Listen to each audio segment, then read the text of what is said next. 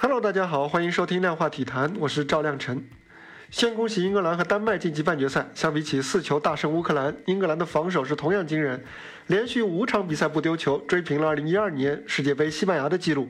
像我这样的老英格兰球迷啊，真的觉得自己是看了个假英格兰，防守真的太稳了。门将皮克福德到现在五场比赛一共只扑救了九次，还不如昨天瑞士门将索莫一场比赛多。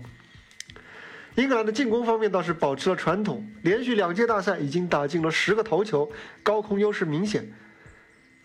但这一场四比零，他们还是自一九六六年世界杯决赛以来呢，是第一次能够在国际大赛单场淘汰赛中打进那么多球。英格兰现在已经是连续两届大赛闯入四强了，他们的稳定性啊，阵容厚度，可能在整个比赛当中都是无出其右者。这场主教练索斯盖特甚至在第五十七分钟开始就让主力相继的下场休息了，既能够让他们保存体力，又能够让替补球员更快的进入状态。英格兰现在唯一的问题就是目前的进程都太完美了，总让人觉得在最后两场可能会出岔子。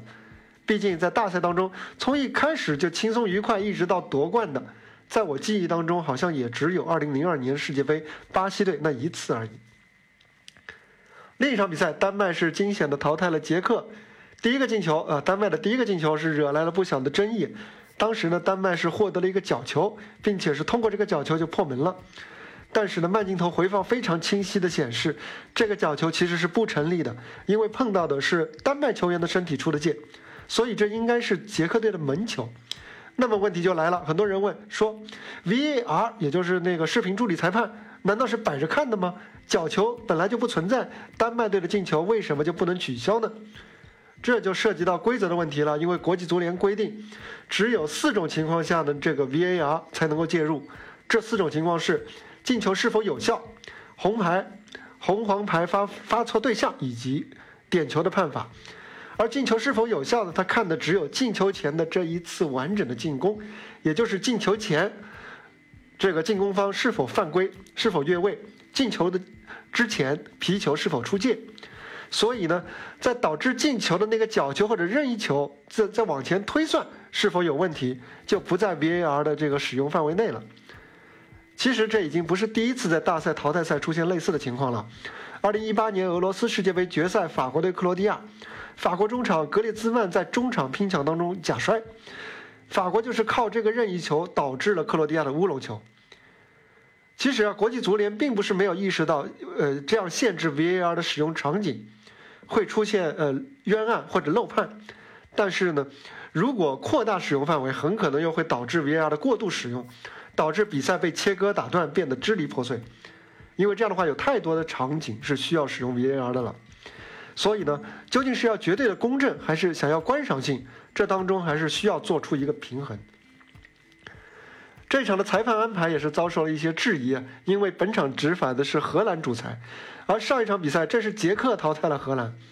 虽说我们应该要相信国际裁判的操守，但是换裁判既不是什么难事儿。也并非没有先例，何必授人以柄呢？虽然说有这样那样的插曲啊，但是丹麦能够进四强，主要还是靠他们自己的努力。埃里克森的突发疾病呢，也是让全队精神上拧成了一股绳。连输两场之后还能够进四强，丹麦队这也是欧洲杯历史上的独一份。